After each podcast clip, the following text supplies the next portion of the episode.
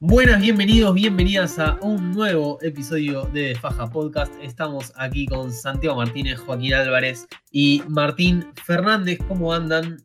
Bien, voy a salir yo a ver si no nos pisamos. Creo que salió bien esta vez. Eh, mesa reducida tenemos, pero podemos hablar un poco más cada plantel, uno. Plantel diezmado, diría. Podríamos penalizar a los que estuvieron faltando, están ausentes hoy. La semana que viene tienen que decir dos palabras en lugar de una. Puede ser, es una buena opción, me gusta. Lo debatiremos próximamente. Pero antes que nada, tenemos que hablar otro plantel, de otro plantel diezmado que de todas formas esperemos que no vaya tan bien como el otro plantel diezmado que es el de Los Ángeles Clippers, que definió su serie el mismo viernes, el último viernes. Acá me hago cargo, yo mufé a Utah. Y bueno, terminó clasificando a las finales de conferencia, sus primeras finales de conferencia este, quizás lo más destacable para abordar rápidamente lo que ya queda bastante viejo, que me refiero al partido 6 entre, entre, Los, Ángeles, entre Los Ángeles y Utah. Nada, me sorprendió primero, eh, cuanto menos, la, iniciativa del equipo ante la lesión de, su máxima figura, que ellos mismos lo reconocen como su máxima figura, que es Hawaii Leonard. Pero aparte, el, el, rol que tuvo Terence Mann, no menor, hizo 39 puntos en el juego 6. Sí, yo creo que los factores X, como suele decir, eh, como se suele decir en, el ambiente del básquet, justo en Clippers para esta temporada fueron muy influyentes, sobre todo eh, Terrence Mann, como decís bien vos, Maxi, y además la responsabilidad que, tomó Paul George a lo largo de, toda la serie, desde que se lesionó Leona, no me acuerdo exactamente ahora en qué juego fue, si fue en el tercero, en el cuarto o por ahí, pero eh, Paul George tomó una responsabilidad, la verdad que sorprendente, por lo menos para mí, y imagino que para la mayoría, porque algunos dudaban de, su capacidad en playoff. Y otro también que, salió, así como a ponerse el equipo al hombro en los momentos que Paul George no aparecía, fue Reggie Jackson, que tomó muchas responsabilidades en ataque, también ayudó mucho en defensa. Y bueno, en parte fue protagonista de la, de la, victoria que liquidó la serie, atacando de manera, la verdad, bastante buena para mi gusto eh, a, a, Godard. Bueno, al defensor, al supuesto defensor del año, lo pongo entre comillas. Perdón, vale recordar, vos, pérreo defensor de, la candidatura de Ben Simmons. Sí, bueno, no es un buen momento para, para defender a Ben Simmons, pero... Ya lo vamos a guardar. Pero sigo ahí, sigo ahí. Eh, en el, en barco de, de Ben Simmons. Pero cerrando eso, eh, me sorprendieron eh, la, cantidad de, ataques y jugadas que, le dieron a Reggie Jackson sobre el final. Y él atacaba con su fuerza característica y flotaba la pelota encima de, Gobert que, nada podía hacer. Se quedaba la pintura, es un buen defensor eh, bajo la pintura, pero también sorprendente la, decisión del entrenador de no sacarlo al ver que le, que le convirtieron muchos goles. Y yo creo que bastante. Reggie Jackson, eh, más allá de que por ahí Paul George, con la lesión de Kawhi Leonard, tuvo que tomar más tiros y más protagonismo en ese sentido, me pareció que Reggie Jackson fue como el de los jugadores más constantes junto con Kawhi eh, en estos playoffs hasta ahora, e incluso en la serie actual de Phoenix, que ya lo vamos a abordar ahora más en profundidad. Pero creo que en realidad la lesión de Kawhi Leonard no terminó pasando tanta factura por el tema de que Tyron Lu pudo encontrarle la vuelta al sistema de Utah y organizarlo y aprovecharlo bien. Y bueno, y todos sus jugadores estuvieron en las condiciones necesarias para poder imponerse, incluso en seis partidos, que podría haber sido siete tranquilamente, pero bueno, definitivamente el sistema que habían encontrado era mucho, era superior y se ajustaba bien al, al ataque de Utah, a su funcionamiento y yo creo que estuvo bastante por ahí su acierto, que por más que lo haya criticado varias veces a, a Tyron Lu, en esta le tengo que dar la derecha, que estuvo bien, aunque no me guste. Pero nada, el tema es, ahora con Phoenix está más complicado el asunto también. A la larga ¿no? de esta temporada, con todas las lesiones, se terminó de confirmar algo que se habló siempre de los Clippers, que es la profundidad del plantel más que nada. Eh, que aparezca Terrence Mann en un séptimo juego a ser el hombre salvador, por más que sea un buen jugador, es como, por así decirlo, ¿no? en la jerarquía de planteles, es como que en Utah George Niang te haga unos 25 puntos. Eh, y bueno, eh, supieron cubrir bien la lesión de Kawhi. Yo creo que Paul George, sin él, es como que se siente más suelto, por más que tenga menos responsabilidades cuando juegue con él. Lo, le gusta el rol de líder. Yo veo a él, por lo menos en cuanto a liderar, lo veo mejor que Kawhi, no hablando del juego claramente. Y se ha visto una muy buena versión de él. Reggie Jackson, ya factor X en todas las series, ya con Dallas y ahora con Utah. Y bueno, apareció Man y así van apareciendo cada tanto algunos jugadores que no juegan algún partido, pero después en algunas situaciones juegan como Rondo, Beverly y demás. Y de Utah eh, me parece que es, Snyder, por más que me parece un muy buen entrenador, no se dio cuenta de la falencia de Gobert, por más que sea uno de los mejores defensores de la NBA. Eh, explotaron muy bien su, su debilidad, que es sobre todo la movilidad lateral, y lo hacían salir mucho a los corners. Y de ahí fue que Clippers sacó muchísima ventaja. Así que, como dijo recién Martín, hay que darle la mano a Tyron Luke. A mí también, confieso, eh, me cerró la boca. Todos me están cerrando la boca. Hay una diferencia, cuanto menos, entre, entre aquel equipo de Utah y este de, Phoenix, porque no solo mantiene eh, a su pivot como, como, o sea, jugando y mantiene un buen nivel. Eh, bueno, sino que defensivamente sigue, colaborando, pese a que ahora está jugando un poco más Subach, pero bueno, otras veces opta también Tyron Lu por, por plantear un small ball, como el, que, como el que terminó definiendo la serie contra Utah, que terminó también demostrando que tiene muchas más balas en la cartuchera Los Ángeles Clippers que Kawhi Leonard y, Paul George. Está, bueno, los, mencionaban, Reggie Jackson, Terence Mann se hizo cargo especialmente en el segundo cuarto, pero también en el primero fue el que metió 10 de los primeros 12 puntos. Y, bueno, Patrick Beverly que metió dos triples claves. A veces quizás se apaga Marcus Morris, Marcus Morris, sí, Marcus Morris, pero, pero se prende Batum o se, o se prende Reggie Jackson. Bueno, Reggie Jackson ya es casi una constante, pero a lo que voy es que hay otras alternativas, no está solo Kawhi, no está solo Paul George, especialmente ahora que eh, bajó su rendimiento por también, imagino yo, el cansancio de tanta demanda de minutos. Sí, eh, apoyándome un toque en lo, de, en lo que fue Utah y pasó con Gobert para traerlo ahora a Phoenix. Yo creo que también el problema que tenía Utah es que no solo había construido su juego, su sistema durante toda la temporada regular que le funcionó y que le fue tan efectivo en torno a Gobert, sino que no tenía Snyder como ningún jugador que pudiera aportar lo mismo en, un, en el sistema que tenía, necesitaba cambiar. Utah necesitaba cambiar el sistema, sí, pero no tenía ninguna herramienta que les funcionara tan bien como el sistema, que tenía con Gobert.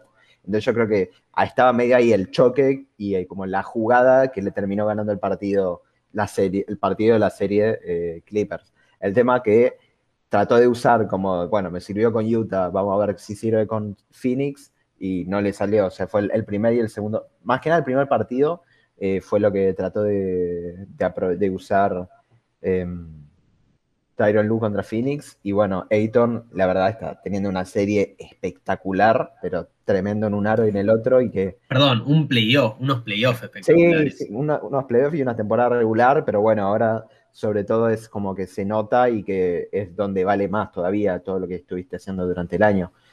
Pero nada, en un aro, en el otro, acompañando.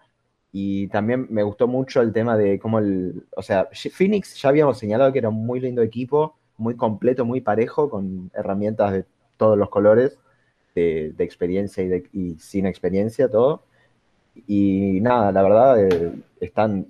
Por más que el último cuarto del cuarto partido, porque hoy no lo dijimos todavía, estamos grabando el domingo, que fue, por, lo menos yo pensé que eh, venía siendo un partidazo y el último cuarto, pero no invocaron una, creo que sumaron 10 puntos cada uno, más o menos, pero sí, algo así. 16 iguales creo que terminó. Eso, apenas sumaron puntos. Pero nada, la verdad, tremendo con todas las que tuvieron en contra en estos primeros partidos. Bueno, yo quiero agregar a, lo que dice Martín, me sumo eh, y coincido totalmente con el buen rendimiento que, está teniendo Aiton. Y me pregunto, ¿no? Eh, qué tan determinante o qué tanto ayuda a ese buen rendimiento eh, lo que está jugando Chris Paul, que le da la mayoría de las pelotas al lado del canasto para, para concretar los alley o para que baje y vuelva a subir o para que se den determinadas acciones en ataque, pero también obviamente eh, Chris Paul es, es protagonista de, obviamente, de este equipo, además de, de Devin Booker, pero sorprende, como dice Martín, por las primeras temporadas que había tenido Aiton eh, como, como rookie y como joven en la liga, sorprende que, que esté teniendo este tan buen nivel en los playoffs. Algo que igual quisiera destacar, los primeros dos partidos Chris Paul no jugó, estuvo Cameron Payne y lo hizo muy bien. Eh, bueno, como ya lo hemos destacado otras veces, es un muy buen eh, base suplente para, para Phoenix. Este, y otra cosa destacable que lo mencionabas vos, el, el estilo de juego de Utah gira en torno a Gobert, no así eh, en Phoenix alrededor de Ayton. Phoenix tiene muchas más herramientas, no solo por Chris Paul, que es, nada, para mí el base por excelencia de, la NBA. Quizás estoy exagerando, pero bueno, después, qué sé yo, Curry u otros jugadores cumplen otros roles. Chris Paul es como el, más natural de, los que quedan, el mejor de los naturales que quedan, ahí está. Este, pero bueno, no solo por él, también está, por, también está Devin Booker, o sea, el juego está Michael Bridges, que está teniendo también unos muy buenos playoffs, es decir, no es como Utah que todo el juego gira en torno a Rudy Gobert, no solo en defensa y eh, no solo en ataque, sino también en defensa. Este, bueno, está bien, sí, no todo, porque me hacen cara, no todo el juego, pero es el jugador. lo ha dicho. Sí, está bien, está Donovan Mitchell, pero lo ha dicho, lo ha dicho Lucho y coincidí hoy ausente. Le dije Lucho. Lucho y no Luciano. No, no, no, no, no sé qué está pasando. No, raro, antes le dije Juaco. Ojo. Bueno, lo ha dicho, lo ha dicho Lucho o Luciano, hoy ausente, que es el jugador más importante de Utah y es algo en lo que coincidía. Entonces, bueno, básicamente, Phoenix tiene muchas más herramientas que Utah y por eso también, o pareciera tener muchas más herramientas que Utah y por eso también no, se pudo, no pudo utilizar ese small ball que utilizó contra Utah. Tyron Lu. Sí, ya que mencionaste el small ball, Ayton, por más que de Small no tiene nada porque es un gigante de 2.15, eh, tiene una movilidad de, alero que también te puede permitir jugar con otros jugadores muy bajos. Y quiero destacar también sus playoffs, como decían recién, es para destacar lo que está haciendo con o sin Chris Paul. Eh, en la serie con Lakers recuerdo de momento fue el mejor jugador eh, en algunos partidos. Después con Denver también anduvo bien, eh, enfrentando a un matchup muy difícil como es el MVP de la temporada. Ahora ya en final de conferencia frente a los Clippers y se hace notar su presencia, tanto en defensa, en ataque, su movilidad es una amenaza de alley que pocas veces vi en la NBA. Vos le tirás algo y lo baja ya sea con un buen salto o, llega eh, gracias a la movilidad que tiene. Y bueno, lo vemos en el game winner del, segundo partido, ¿no? Sí, no, tremendo. Y... ¿Cómo nos arruinaron el final de ese partido los árbitros, eh? Sí, mira, lo que duró ahí, el cierre, es para corregirlo, la verdad. Habían pasado una estadística, entre 20 y 30 minutos había durado los últimos dos netos. Sí, eh, yo había leído algo similar. Y bueno, eh, hablando del resto de Phoenix, bueno, ya sabemos lo que es Chris Paul, eh, ya sabemos el potencial que tiene Booker, aunque son sus primeros playoffs dejado dudas y lo está haciendo en un altísimo nivel. también tiene de los mejores 3 D de la liga, como son Crowder, Johnson desde el banco, eh, British, eh, jóvenes, e, e, jóvenes y experimentados entre esos. Tienen un plantel muy balanceado en edad. Y me parece que ahora con la llegada de Paul, más lo que se vio en la burbuja el año pasado, el potencial que tenían como equipo, fue la tecla final de engranaje para que hoy ya estén prácticamente con un pie en la final de la NBA. me sumo a lo que decía Maxi de cómo nos arruinaron el final los árbitros. También me sorprendió bastante la, transmisión, porque muchas veces en vez de, no sé, te digo, no sé si analizar el juego todo el minuto, pero por lo menos eh, volver unos segundos antes de que termine. Recuerdo una acción del juego sobre el final, eh, no sé si es cuando Paul George erra los, dos tiros libres, me parece que es ahí, que vuelven ya cuando vuelven al aire, digamos, cuando, cuando estaba por tirar Paul George el segundo tiro libre, el primero ni lo mostraron o algo por el estilo. Totalmente, o sea, nos perdimos la falta y el primer tiro libre. Claro, o sea, eso, o sea, sorprende de ESPN, o no sorprende ya, eh, no, sé ni, qué pensar, eh, pero es sumamente raro que, suceda eso, sobre todo en una, en una instancia tan importante como, como es una final de conferencia.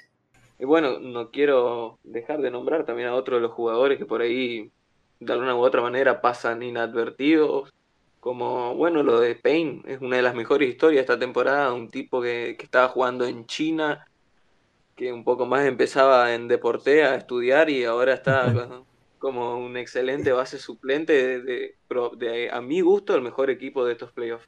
Tenemos ahí un chivo de periodismo deportivo en el medio. Igual otro que yo también quería señalar, pero de la otra vereda, que la verdad por ahí algunos sorprende más, algunos menos, algunos dicen que estaba sobrevalorado como tal y otros que no. Pero bueno, la verdad, el laburo de Patrick Beverly sobre Devin Booker, por lo menos para mí, me nada, o sea, está bien que lo, sacó de partido poniendo, mandándolo al oftalmólogo y poniéndole la máscara esa. Em, a ver, no sé, algún tipo de asesoramiento ahí que igual, ojo, que todavía no le encontró la vuelta. De hecho, el último partido se lo sacó, si no me equivoco. O sea, jugó primero dos cuartos y pico y después se lo sacó. Pero más allá de esa situación, eh, lo puso varias veces en aprietos a Booker y, no lo vi cómodo, lo vi bastante incómodo por buenos trechos a Booker, que bueno, ya sabemos el carácter de anotador que tiene en la liga, en la NBA. Ojo, igual que el primer partido, o sea, el único que jugó sin tener la nariz rota, o por lo menos una parte del partido, porque el segundo fue que se, se rompió, eh, metió 40 puntos. Tenía como más protagonismo en ese partido también, porque el, o sea, no estaba Chris Paul, entonces tenía que asumir muchas más responsabilidades en ese sentido. Sí, sí, totalmente. Pero bueno, se le podría atribuir tanto al, cabezazo ese eh, a más cosas, porque al fin y al cabo tampoco se pudo adaptar por lo menos a la incomodidad de, su nariz fracturada. Eh, bueno, ya que mencionaron a Beverly, sí me parece muy buena su defensa. Eh, por más que por ahí Booker anote igual porque tiene un toque con la pelota fino como un acetato, lo deja meter igual, tiene un release muy rápido, se hace el espacio como él quiere. Bueno, por ahí lo más importante no, pienso yo, ¿no? No es solo bajarle el goleo, sino también meterse en la cabeza, provocarle malas decisiones en otros apartados del juego, pérdidas, y creo que en eso también Beverly está haciendo de, de la suya. De hecho, tuvo varias manotazos. Te diría que en el último partido hubo una que tiró una mano en un robo que no la revisaron, pero si la revisaba era pelota de, Clippers. No sé si la vieron. Perdón, pero esa no fue una de Batum a Cameron Payne. Cierto, bueno, la anterior fue la otra que sí la cobraron. Bueno, pero esa, tremendo, igual tremendo que no hayan cobrado esa. No era para chequearla igual. Pero boludo, o sea, fue, fue tremendo. O sea, era pelota de estamos en un espacio, estamos en un espacio de difusión, no puedes decirme las palabras. dale, anda, anda, dale, dale. Bueno, para cortar un poco con este momento tenso que, estamos viviendo acá, de, miradas cruzadas de, lado a lado, sí, coincido totalmente con, lo que decían de, Beverly, que está ayudando y muchísimo a, Clippers, sobre todo en defensa, que es su principal arma. Recuerdo haber, haberlo yo por lo menos criticado a Beverly en las primeras series, no sé si alguno más, estoy casi seguro que sí, pero no recuerdo quién, así que no, no voy a mandar al frente a nadie. Eh, y hablábamos de su no defensa, de la no defensa de, de Beverly, porque estaba teniendo pocos minutos y parecía que defendía sin ganas, después en ataque tampoco te aporta mucho, pero ahora en los, en los momentos importantes, que es donde tienen que aparecer los grandes jugadores, está, está apareciendo Beverly. No sé si es un gran jugador, pero por lo menos sí en el costado defensivo.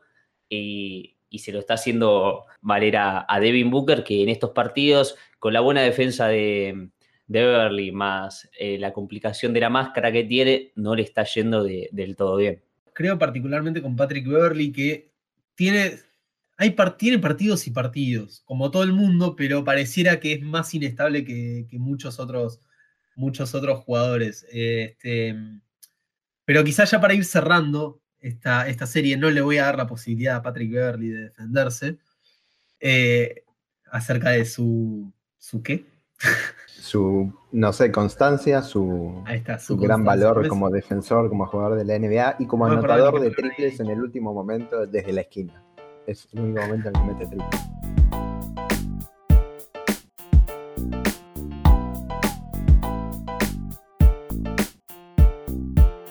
Se ha debatido mucho y de hecho se sigue debatiendo quién perdió, si es que alguien perdió en el trade de Trey Young y Luka Doncic, pero ojo con DeAndre Ayton, que fue pick número uno de ese draft y que ahora por lo menos es el que más cerca está de alcanzar sus primeras finales. Pero del otro lado, obviamente, está Trey Young, que el último partido que vimos suyo, el segundo, contra Milwaukee, fue un tanto para el olvido. Sí, el primer partido yo dije en un grupo de simpatizantes de, de Milwaukee que pareció Curry más Stockton, algo así, similar, con el nivel clutch de LeBron James. Así fue el primer partido y bueno, en el último Holiday y Tucker realizaron una buena defensa, no solo ellos, también en el momento de los cambios hay una, no sé si vieron una jugada de López en que va a presionarlo con la diferencia abismal que hay de movilidad entre ambos y le hace perder la pelota. La defensa fue excelente. Eh, fue un acierto de Budenholzer que el primer partido lo puteé y el segundo también empecé enojado porque en el primer cuarto había jugado más minutos con que, que Middleton, algo casi inentendible, y el partido no estaba parejo, pero luego eh, ajustó muy bien, Milwaukee jugó muy bien, eh, usó mucho a Giannis de distracción en la pintura, se abrió mucho la pelota, se circularon bien los pases extras, se metieron los triples, fueron efectivos y, Atlanta con un muy mal partido de su estrella, del talón de Aquiles del equipo, no pudo, no, no pudo estar en competencia casi nunca con el segundo cuarto ese 43-17 se quebró totalmente. Sí, fue una racha de 20-0 totalmente violenta de Milwaukee que terminó todo el partido. Después el tercer cuarto encima la estiraron todavía más la diferencia. Eh, empezaron el último una diferencia de 40. Este, lo mencionabas vos y yo lo decía, lo decía fuera del aire que me sorprendía que la segunda herramienta para defender a Trey Young haya sido en este segundo juego PJ Tucker y no qué sé yo, Conaton o, Chris Middleton, quizás alguien más apto en cuanto a tamaño y movilidad. Eh, yo creo que siempre fue ese rol de Tucker, traerlo en el traerlo fue para que él defienda eh, probablemente casi siempre al mejor defensor, al mejor atacante perimetral del, del otro equipo o al segundo mejor, porque con Holiday eh, son dos súper especialistas en defensa para así liberarlo a, a y también un poco de, todo el desgaste defensivo que tiene, para así manejar más el ataque, eh, usando a Giannis como roller junto con Middleton. Por eso seguramente vamos a seguir viéndolo con Young y, me parece que por más que esté en desventaja de movilidad, eh, la experiencia se nota. Eh, sabe meter la mano, sabe sacar de partido, sabe lo que hacen los experimentados, ¿no? O sea, todos intangibles que ayudan a ganar los partidos, desconcertar al rival. ¿Quién defendió? Eh, fueron turnando la defensa sobre Kevin Durant en el partido, en el último Game 7, ¿no? Por momentos lo agarró Giannis, pero en general fue Tucker. Sí, pero me acuerdo también que Holly, eh, tipo, de hecho, en la última Holly lo ha marcado. Sí, también. Y varias veces quedó.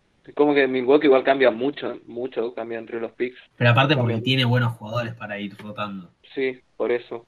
En la última eh, tenía que estar eh, Gianni defendiéndolo ante una que metió el doble que yo pensé fue triple y casi me agarró un infarto. Yo, vi que había pisado, así que no me lleven ninguna sorpresa. Para, yo, perdón, yo no la vi, pero vi que al toque contaron dos desde el, desde el Sí, principio. sí, a eso, ahí me tranquilice. Igual quedaba un segundo. Ahora, qué mal ese partido, no entiendo qué hizo Brook López. En una, no sé, se le quiso dar a Middleton, que no, en lugar de Ah, tirar. sí, la que nos tiró al aro. Sí, Sí, después, bueno, Holiday venía jugando muy mal, venía 2 de 17 en un momento, hasta que sobre el final metió dos triples, una asistencia, pero venía Sí, sí. jugando muy mal. Literalmente era su peor partido Sí. en el año. Igual en los playoffs tuvo varios partidos que estuvo flojo también. que Sí, sí, ahora igual con Atlanta arrancó a full, creo que está promediando casi 30. Es como bastante el factor como importante en ese sentido, me parece. que Como que un- una herramienta que necesita que aparezca Milwaukee para tener chances en la serie, sobre todo me pareció a mí. No sé qué les parece. Sí, eso y que también entren los triples que pueda tener Stacker, que en general está tirando poco y a bajo porcentaje. Porque él va a pasar siempre, siempre va a estar 35 minutos en cancha, así que si ponele, tiene 5 o 6 por partido y, y mete 2, 13, eh, está bien, digamos. Net, el 7 metió, después en el, el 6 que ganamos también metió, tuvo, o sea, siempre que él está certero hay muchísimas chances de ganar. No sé, no sé qué más para agregar. eh. O sea, el tema es que yo vi poco de coso, de esta llave en realidad. ¿cuál? At- eh, ¿Milwaukee-Brooklyn o la otra? No, la de Atlanta Milwaukee.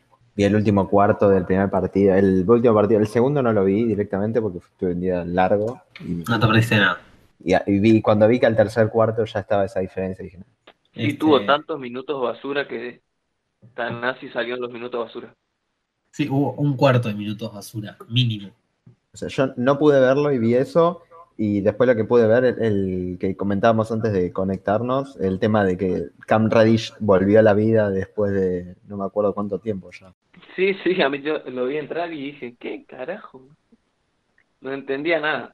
Y sí, sobró más de un cuarto, ¿eh? porque Middleton fue el que más jugó y jugó 30 minutos. Gianni jugó 29, algo así. Bueno, igual ya sobre el cuarto cuarto estaba. O sea, aún en el cuarto cuarto seguía jugando Danilo Gali- Galinari, que fue algo que cuanto menos me descolocó. Algo que puede tener relación con que haya entrado Cam Reddish fue que se cargó rápido de faltas Bogdanovich en el primer cuarto, que también fue por lo que entró Gil. Tres minutos de juego. Ojo, igual que Gil juega sus minutos. Está bien que por ahí no temprano, pero juega sus minutos. Sí, sí, Nadie sabe totalmente de acuerdo, pero todo, no pero- entra a los tres minutos de partido. No, eso sí que no. Lo que sí quisiera para este partido, que ahora está próximo a arrancar dentro de una hora más o menos, eh, que Trey Young recupere un poco de su, de su confianza, porque sí, evidentemente lo marcaron bien entre Drew Holiday y PJ Tucker, pero, pero tuvo algunos tiros abiertos, tuvo otras flotadoras bastante libre y se lo notaba fuera, fuera de foco. No, no estaba en la misma página que, bueno, en general todo Atlanta no estuvo en la misma página que, Milwaukee, ¿no? Pero él siendo el líder, pese a su corta edad, siendo el líder de ese equipo, aparte, habiendo metido, ¿cuántos? 48 puntos en el primer partido de la serie, nada, se, se notó esa, esa falta de confianza eh, a lo largo de, no sé, no, no quiero decir el primer cuarto, porque el primero más o menos estuvo parejo, incluso eh, se alejó al principio Milwaukee, pero después se acercó de nuevo a Atlanta, pero ya a partir del segundo cuarto con esa racha de 20-0, que incluso que en esa racha de 20-0 hubo cinco pérdidas, cuatro fueron de fueron robos a, a Trey Young. Creo que influyó mucho en ese sentido y estaría bueno que recupere para el para gusto nuestro de espectadores y en todo caso comunicadores de acerca del básquet que, bueno, que, recupere la confianza y que sea más atractivo el juego que lo que fue el último partido. La verdad es que sí, sobre todo porque creo que es, importante que Trey Young esté bien para que la serie se extienda, que es una gran posibilidad de que se suceda teniendo en cuenta lo que fueron demostrando ambos, equipos hasta ahora.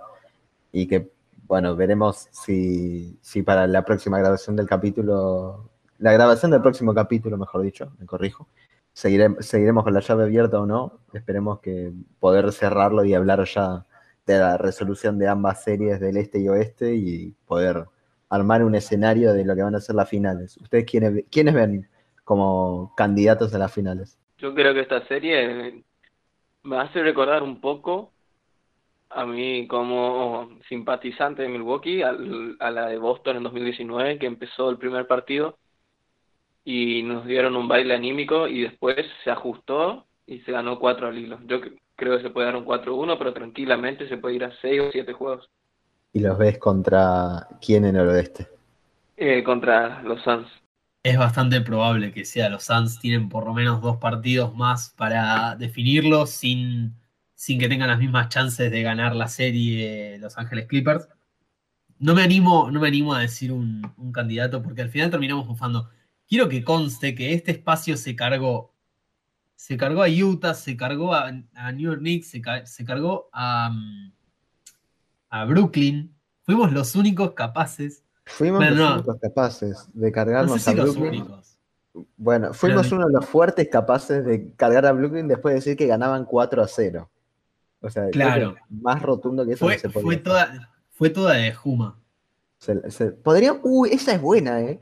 Nos armamos un tablerito acá, escrito con marcador, una pizarra y vamos sumando puntos. El que suma más puntos al final de la temporada regular, que más mufó, no sé, gana un premio o algo por el estilo. Eh, yo no, eh, yo no, eh, un, un, director técnico, ya que están hablando de esa serie. Ojo, bueno, Baden-Halser dijimos varias veces que lo iban a echar después de esta temporada y me parece que y yo creo que se queda. Me parece, noté un poco de tristeza en ese tono, en esa respuesta. No, no, para nada, estoy ah, contento. Está bien. Claro, ¿cómo eh, no te va a poner contento ganar la temporada regular? Claro, la temporada regular, el campeonato este también. Este año este año. verdad, este año ni eso. Bueno, yo, yo también me, sumo al carro.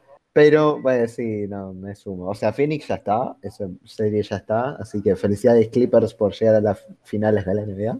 Ahora, em, voy, a equiparar, voy a equiparar esto y voy a decir que gana Clippers.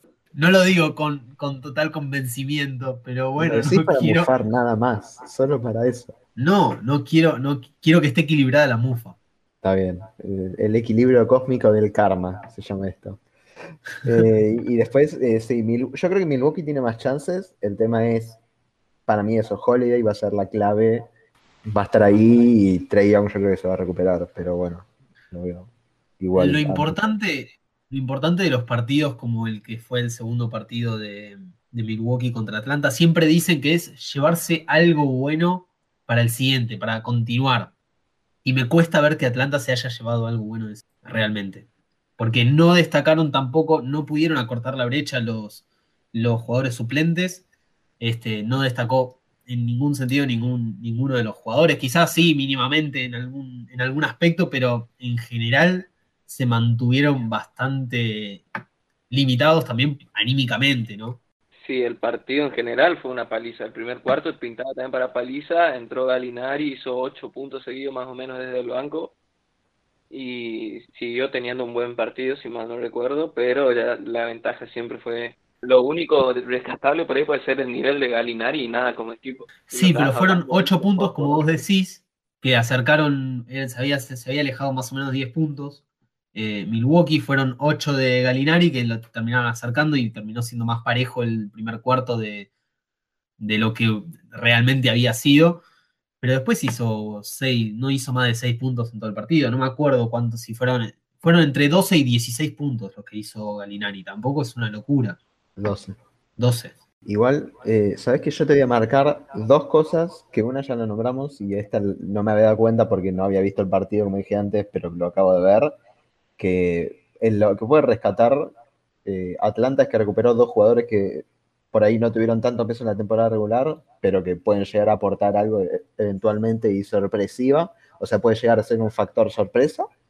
Es con la vuelta de Cam Reddish y de Chris Dunn, que Chris Dunn creo que no jugó ningún partido en la temporada regular por lesión, o habrá jugó los primeros y jugó 11 minutos en el último partido y metió 6 puntos. O sea, que estuve viendo hace un ratito. Pero no sé, es algo que se puede llegar a rescatar en ese sentido. O sea, por ahí no será mucho, pero es como tener más herramientas incorporadas a una serie que si la encuentra a la vuelta Macmillan puede llegar a dar una sorpresa o algún desajuste a Milwaukee. No sé. Lo dejo abierto como ventana, aunque sea. Puede ser, para mí, dista.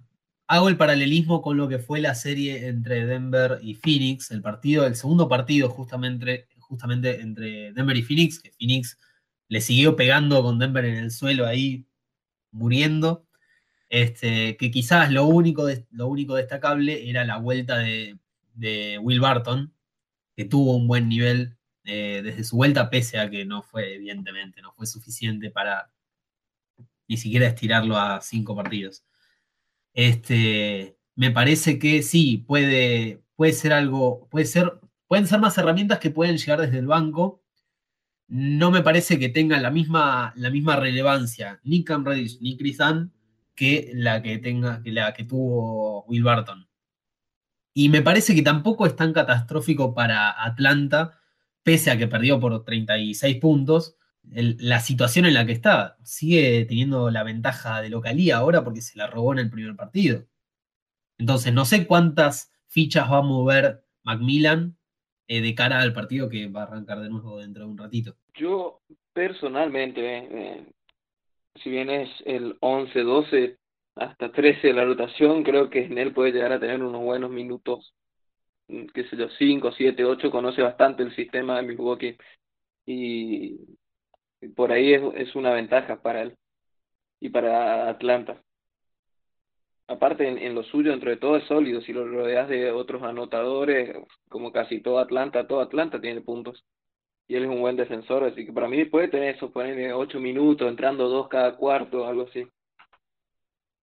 Sí, de hecho, en su momento cuando Atlanta no tenía muchas lesiones encima, cuando estaba eh, bueno, eh, Huerta, no, Bogdanovich y Galinari estaban afuera, tuvo su buena cantidad de minutos Tony en la temporada regular. Así que como refuerzo está, recién igual estoy, voy a corregir lo que dije antes, la gran vuelta fue la de Cam Reddish, eh, Chris Dunn ya estaba hace rato, pero nada, juega minutos basura, así que me retracto del muchacho este que no llegó a dar el golpe en la NBA. Debo decir que yo tenía un cierta fe en Chris Dunn, justamente, este, o sea, por lo mismo que decía Joaquín, es el 12-13 en la rotación de, Atlanta, pero no olvidemos que estamos en playoff y las rotaciones se limitan bastante. Justamente por esto creo que Cam Reddish y Chris Dunn, eh, tanto como Tony Snell, si no forman parte de la, de la, rotación asidua y no tenés también 15 minutos de minutos basura, veo, veo, poca, veo poco probable su participación en, regular, por lo menos en lo que resta de la serie que esperemos sea bastante. Eh, sí, claramente se achican las rotaciones, pero por ahí está en la mano del entrenador algún que otro factor sorpresa que, suele pasar en todos los partidos. Por ejemplo, el Milwaukee, la, serie pasada, que a partir del quinto juego no jugó más Bobby Portis, que fue el sexto hombre por excelencia de la temporada. Hizo una temporada espectacular como, como sexto hombre. Eh, si mal no recuerdo, unos 12 puntos, 7 rebotes en 21 minutos, buena defensa, porcentaje altísimo, energía, y ahora eh, volvió para jugar y está jugando mucho de pivot para cambiar con Trey Young porque, bueno, ya sabemos que el 5 en general es López y hay mucha diferencia de velocidad. Y aparte es muy bueno sacando falta eh, Trey Young, así puede dejar pagando todo el momento. Entonces Portis eh, de 5 está aportando en, ese cambio del esquema defensivo de Milwaukee que hubo esta temporada, que es cambiar casi todo.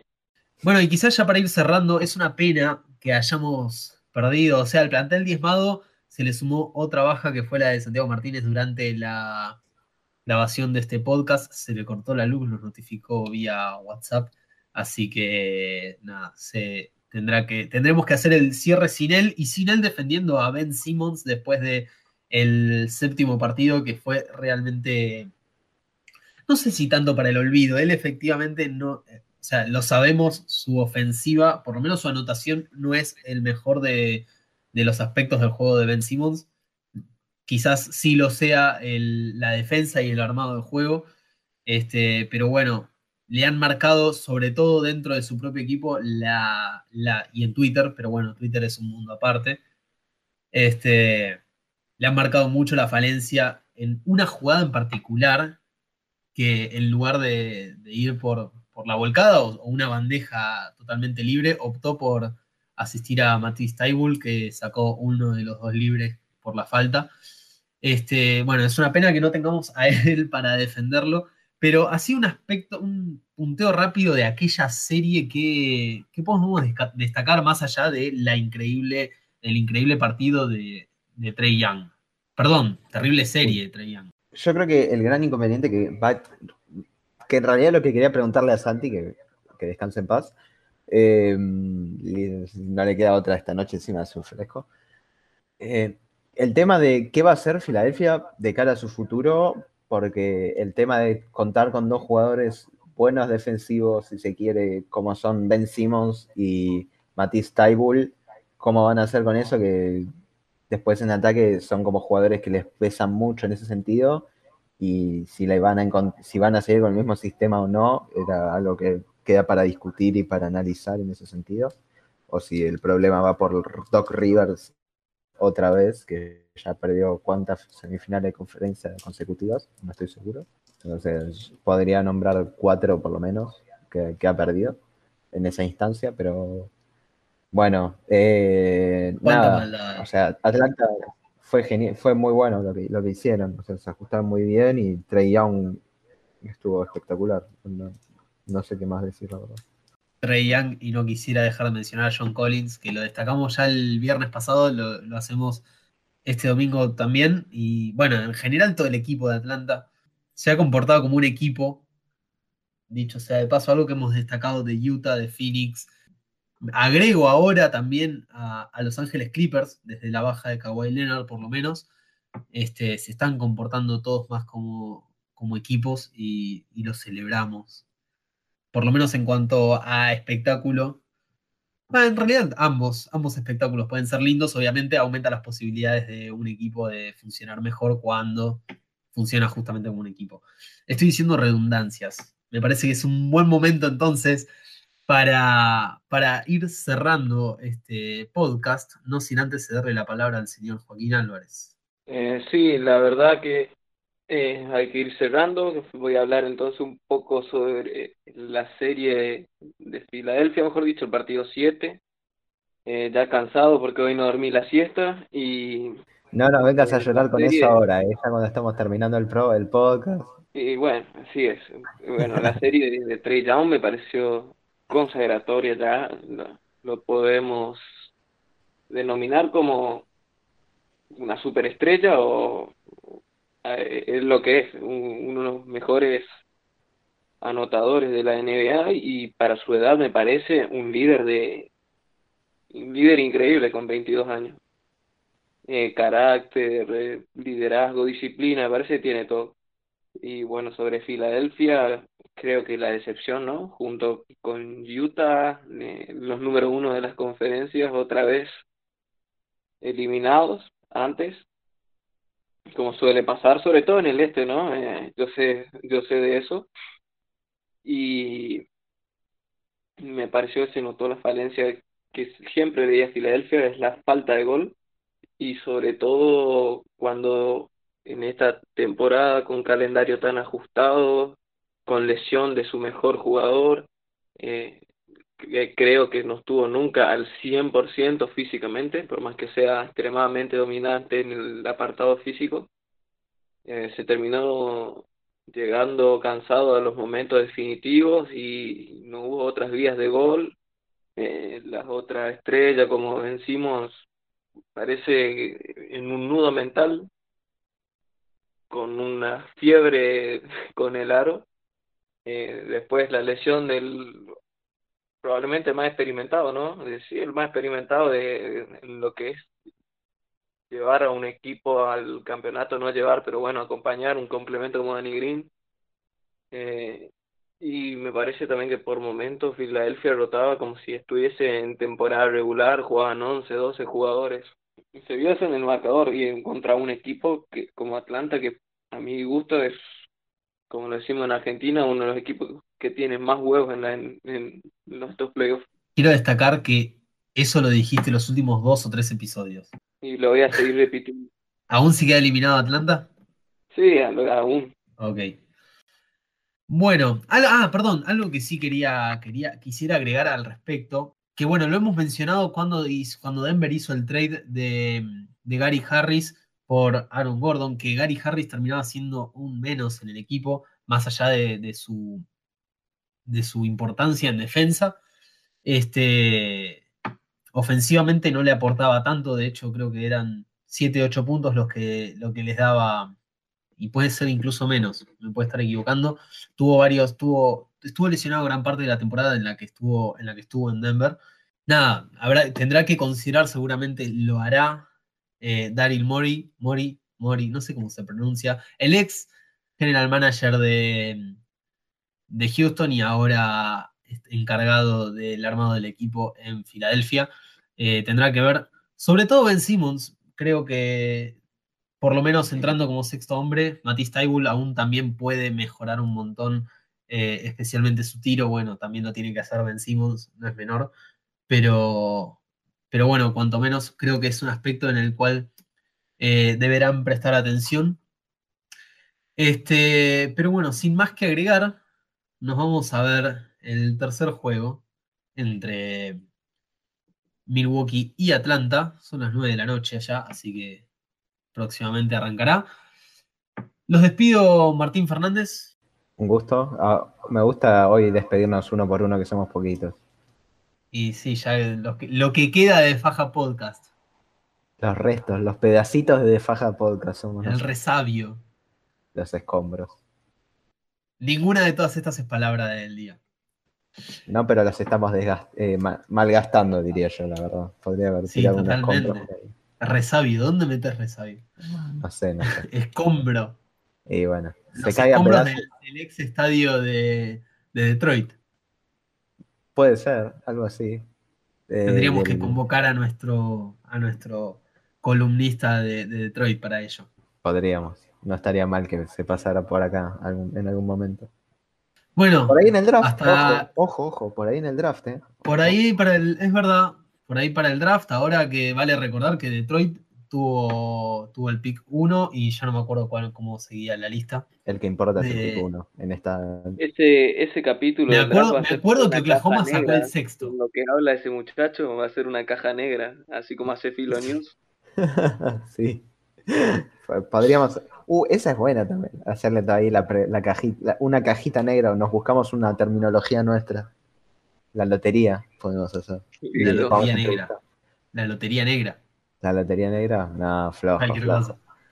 Pero ojo, hacemos la secuencia. Traemos a Iván Frodkin un día, tenemos a Nacho Quintana otro, vamos así rotándolo. El top 5. Sí, sí, totalmente. Bueno, y un columnista de, Orlando que, sacó dos, dos o tres picks de lotería. No, me acuerdo ahora. Sacó dos top 10. Dos top 10. No, no es poco. Y tenemos un columnista de Orlando especializado también. Bien, todo eso lo pueden encontrar en defaja.com. Mirá cómo lo enganché. Por favor. Eh, eso lo pueden encontrar en defaja.com. No olviden seguirnos en Twitter, arroba defajacom. Y tampoco olviden de escuchar después de este, después de este, porque este es más importante, claramente.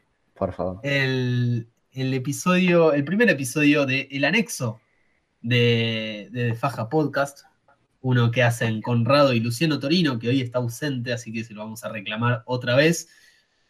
Iván Fradkin, el recién mencionado, y Santiago Balatore están todos en ese, en ese podcast hablando de cosas quizás un tanto más atemporales que nos deja el básquet de la NBA. Así que realmente muy interesante, debo decir, lo escuché hace muy poco y vale realmente la pena. Así que totalmente invitados, invitadas a escuchar ese primer episodio y próximamente va a haber un segundo, ya nos spoilearon la existencia del segundo capítulo. Así que bien, ya los despedí, no lo voy a hacer de nuevo. Hasta luego Martín Fernández, hasta luego Joaquín Álvarez. Lo hice de nuevo, pero no estoy esperando que abran el micrófono esta vez. Bien, nos encontramos la semana que viene, probablemente con ya los dos finalistas eh, de, la, de la NBA. Y será hasta la próxima. Hasta la próxima, contento de esta charla dominguera de baloncesto con ustedes.